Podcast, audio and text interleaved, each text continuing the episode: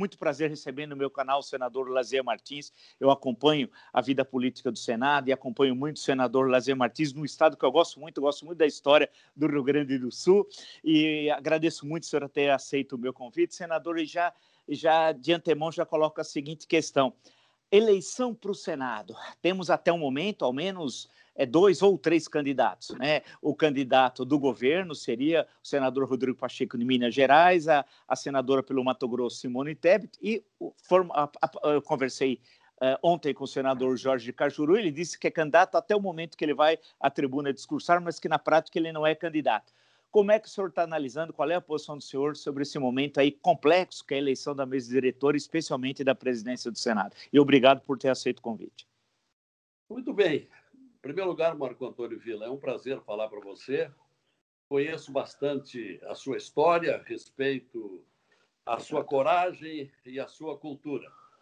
É, de fato, o tema preponderante que nós estamos vivendo no Congresso Nacional e, e muito particularmente no Senado Federal é um momento muito atribulado, eu diria assim, no sentido de complicação e até com certa aflição que nós estamos temendo neste momento a continuação do, do a, a, o segmento do continuismo, isto é, aquele sistema, aquele esquema que vem de Sarney, passou por Renan, passou por Eunício, se, se cristalizou agora com o, com o Alcolumbre, que foi para nós uma tremenda decepção pelo muito que fizemos em termos de campanha para que ele fosse o eleito e quebrasse aquela rotina que vinha desde o tempo do Sarney, e deu exatamente o contrário, deu a continuação. O, o, o, o, ilustre Carlos Columbre virou as costas para aqueles que o apoiaram, que, o, que garantiram a sua eleição, e se voltou exatamente para aqueles que foram seus contrários. E agora, uma vez frustrado o senhor Davi Alcolumbre na sua pretensão, que era a recondução, a possibilidade de ser reeleito, o que significa um, um, um absurdo atropelamento da Constituição Federal que ele prometeu cumprir e que foi o primeiro a não cumprir, casuisticamente querendo ser novamente o presidente do Senado, mas foi surpreendido pelo Supremo Tribunal Federal diante de uma nova concepção, eh, com o voto decisivo do atual presidente Luiz Fux, ele foi impedido de concorrer. E aí tratou de procurar um outro candidato. E aí foi localizar no, em Minas Gerais, no, no advogado é, Rodrigo Pacheco, o seu preferido, levou o nome ao presidente da República. O presidente da República, já muito íntimo de, de, de, de Alcolumbre, por negociações internas, principalmente pedidos reiterados de que não permitisse jamais processar o Flávio Bolsonaro no, na Comissão de Ética do Senado, e dali uma barganha que não é, não é desconhecida pela maioria dos jornalistas que trabalham em Brasília. Qual foi a barganha? A barganha que hoje significa a possível vitória do candidato de Alcolumbre, isto é, as emendas parlamentares extras durante o inverno, junho, julho e agosto, a pretexto de socorrer estados e municípios, o que até certo ponto é verdade, mas não, não, não totalmente, distribuiu seletivamente, discricionariamente, discriminadamente, distribuiu verbas para 45 senadores atenderem os seus estados.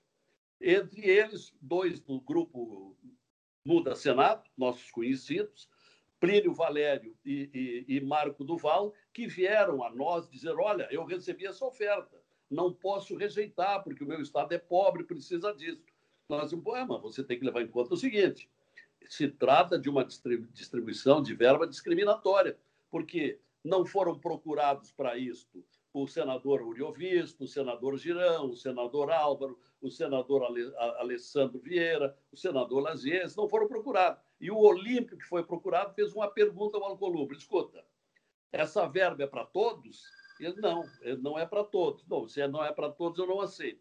Então, esse episódio, Vila, é muito importante, porque ele tem repercussão agora, ele, ele é antirrepublicano. Isso identifica uma, uma, uma gestão que é, que, que é coroada por outros eventos, por exemplo, jamais ter reunido a, a, a mesa do Senado, é uma mesa constituída de sete integrantes, um presidente, dois vices, quatro secretários, eu sou o segundo vice, jamais tivemos uma reunião da mesa em dois anos, a não ser numa exceção rápida em fevereiro do ano passado, para decidir a cassação da, da, da, da senadora mato-grossense, Selma Arruda. Aliás, vítima de uma grande justiça, porque houve gente que fez coisa muito pior do que ela, que recebeu uma, uma, uma caixa 2 na época da pré-campanha e por isso foi caçada do seu mandato. E teve gente muito pior, que fez coisas piores e até hoje estão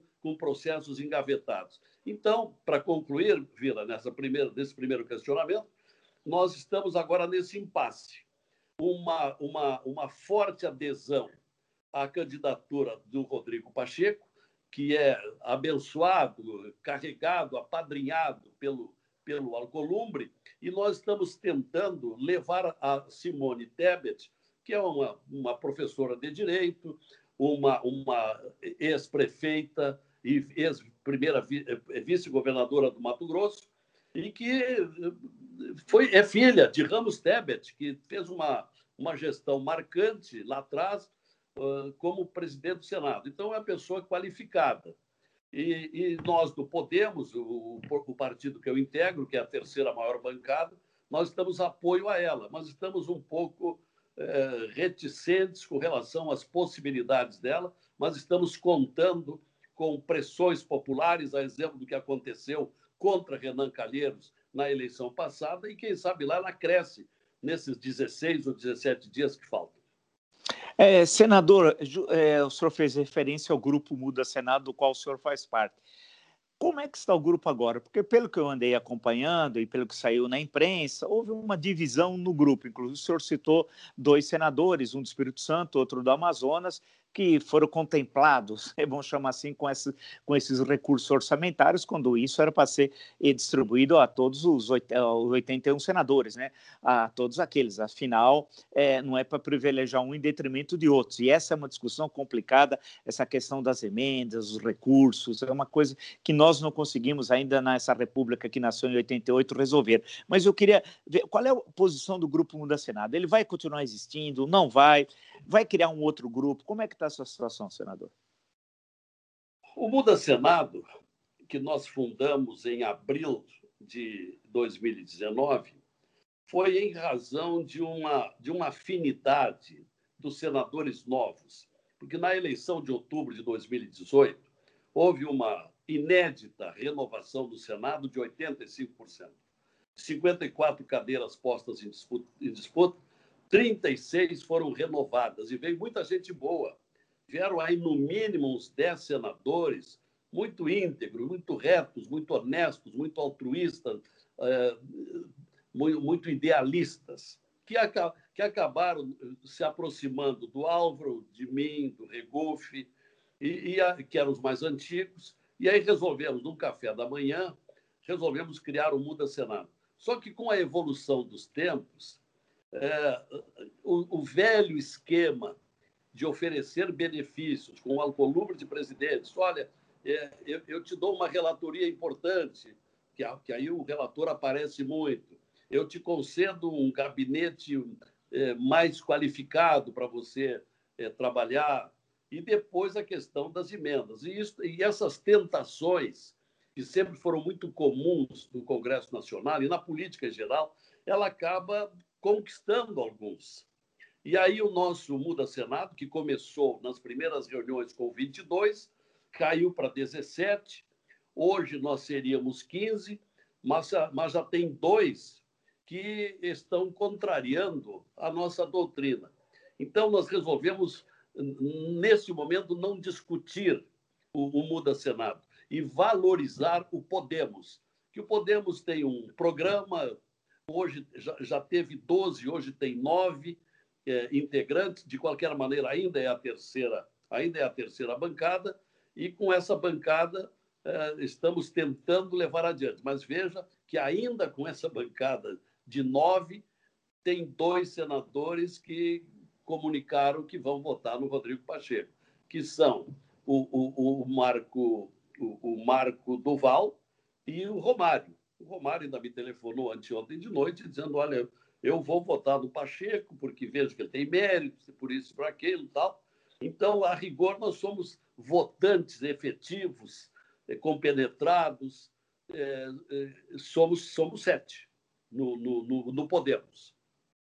Senador, por que é tão difícil mudar os hábitos pouco republicanos existentes no Senado? Para ser muito educado, quais são as principais dificuldades? Eu imagino que não é fácil, porque parece como uma luta fadada ao fracasso. Né? É... Por que é tão difícil mudar? Olha, Vila, há uma cultura, há uma cultura desses vícios é uma, é uma grande farsa esta história de que os representantes do povo no Congresso Nacional, conforme dispõe a Constituição, num dos seus principais artigos, somos representantes do povo e lá estamos para exatamente defender e realizar aqueles anseios do povo.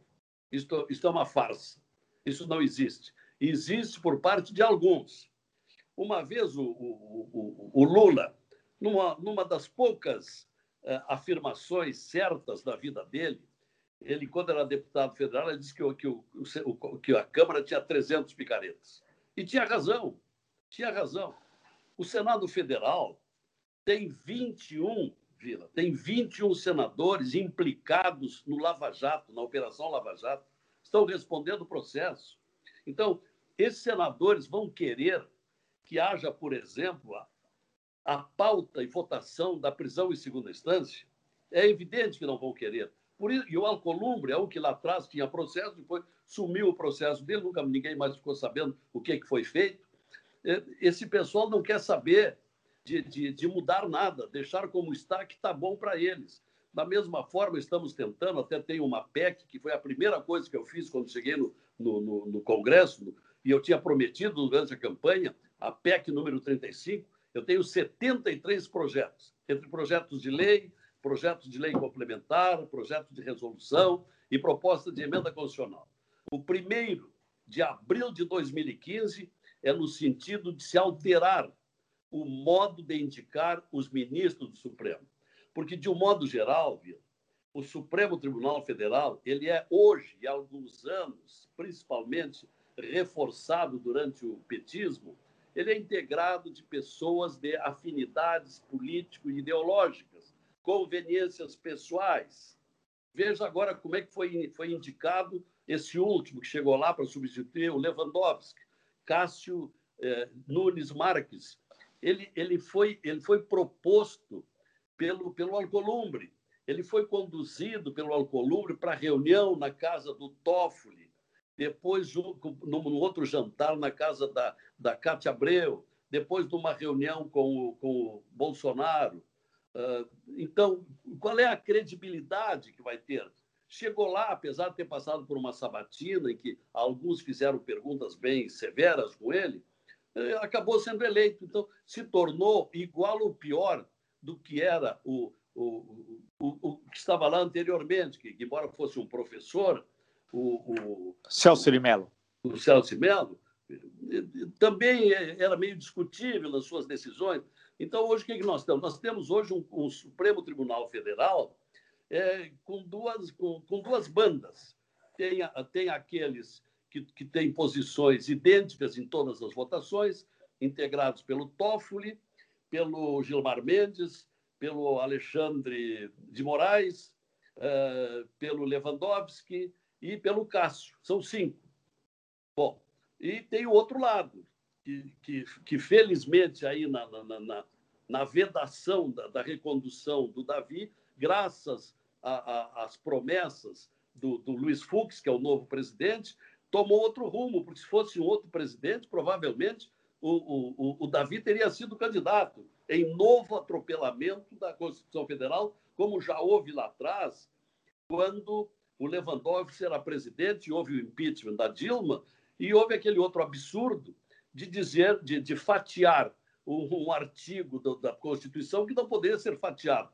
caça-se o mandato, mas não se caçam os direitos políticos. Foi um grande atropelamento, histórico atropelamento na Constituição.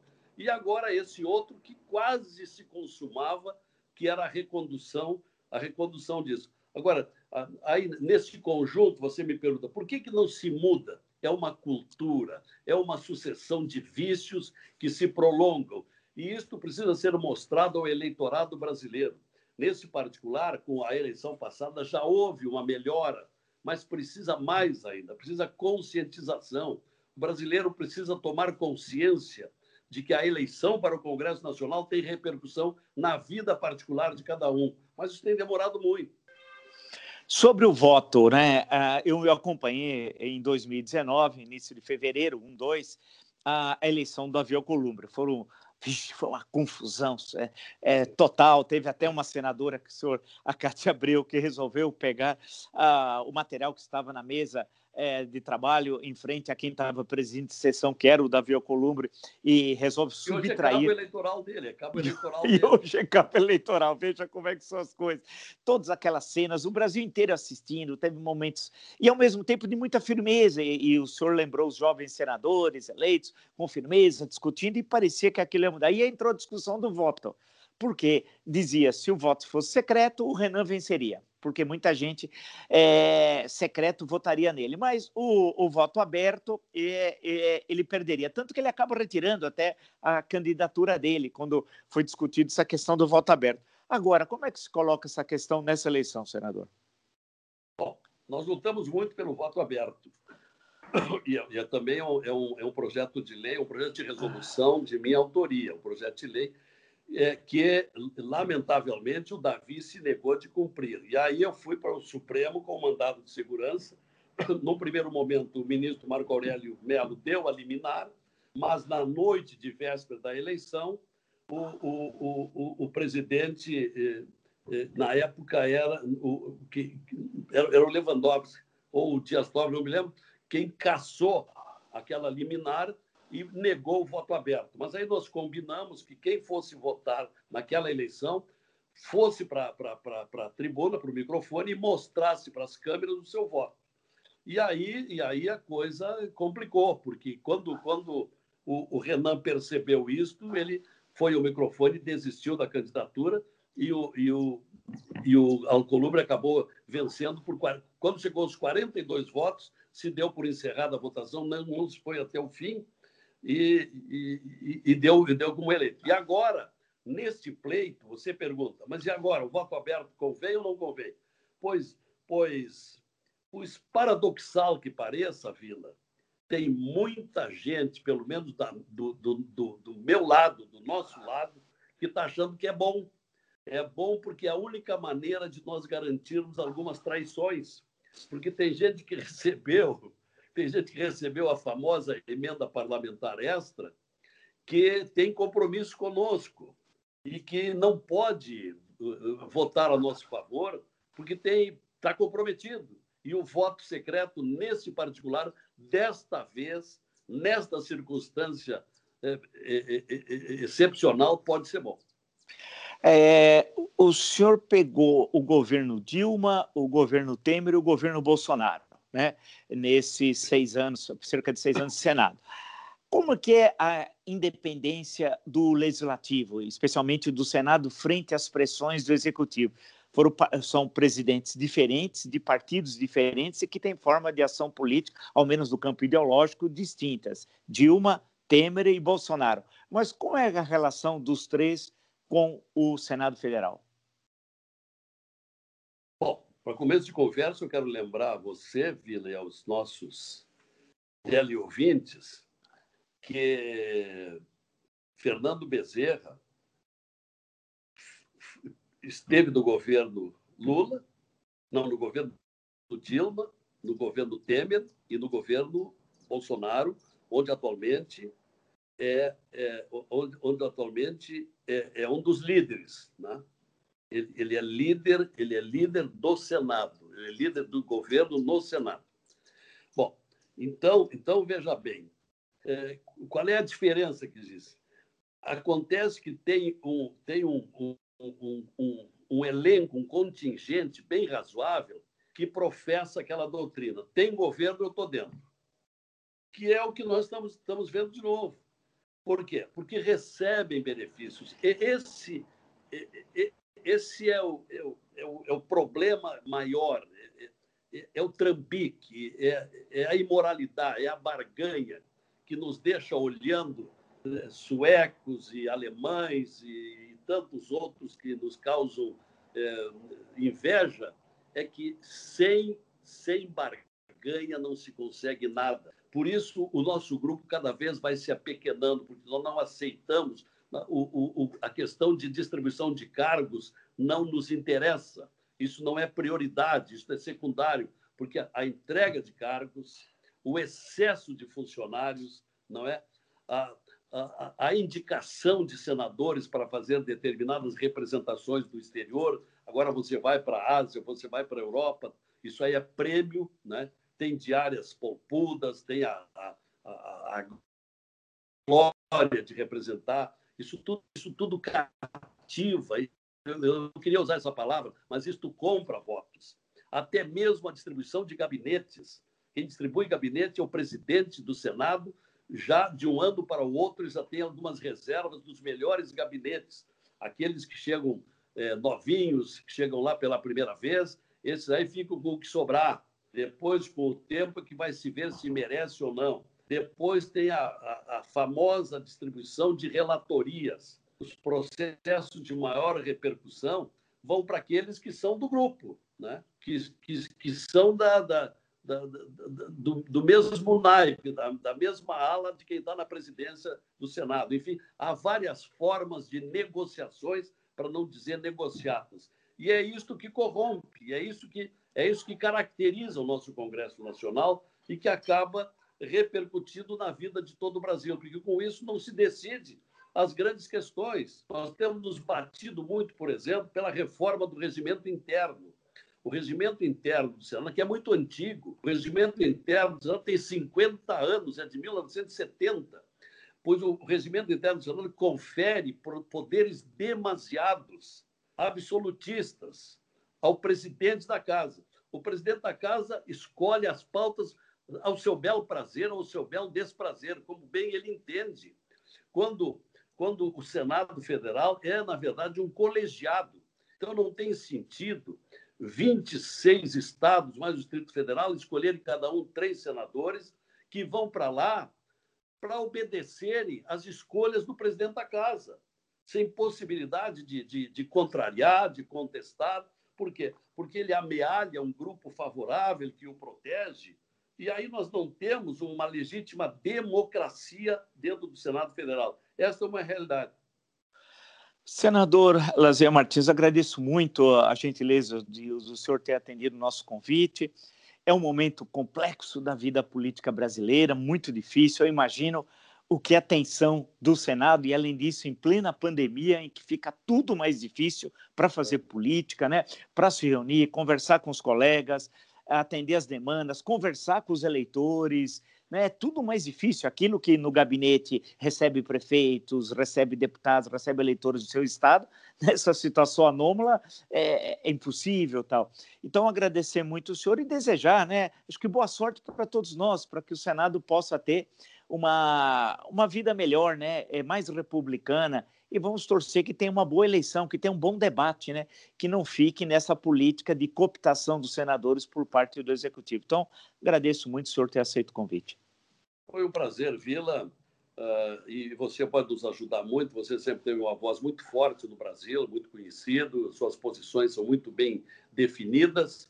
De, um outro, de outra parte, chega a ser um pouquinho constrangedor. Nós estamos falando nesse momento no drama da eleição no Senado quando vivemos esse momento trágico, constrangedor que é a pandemia.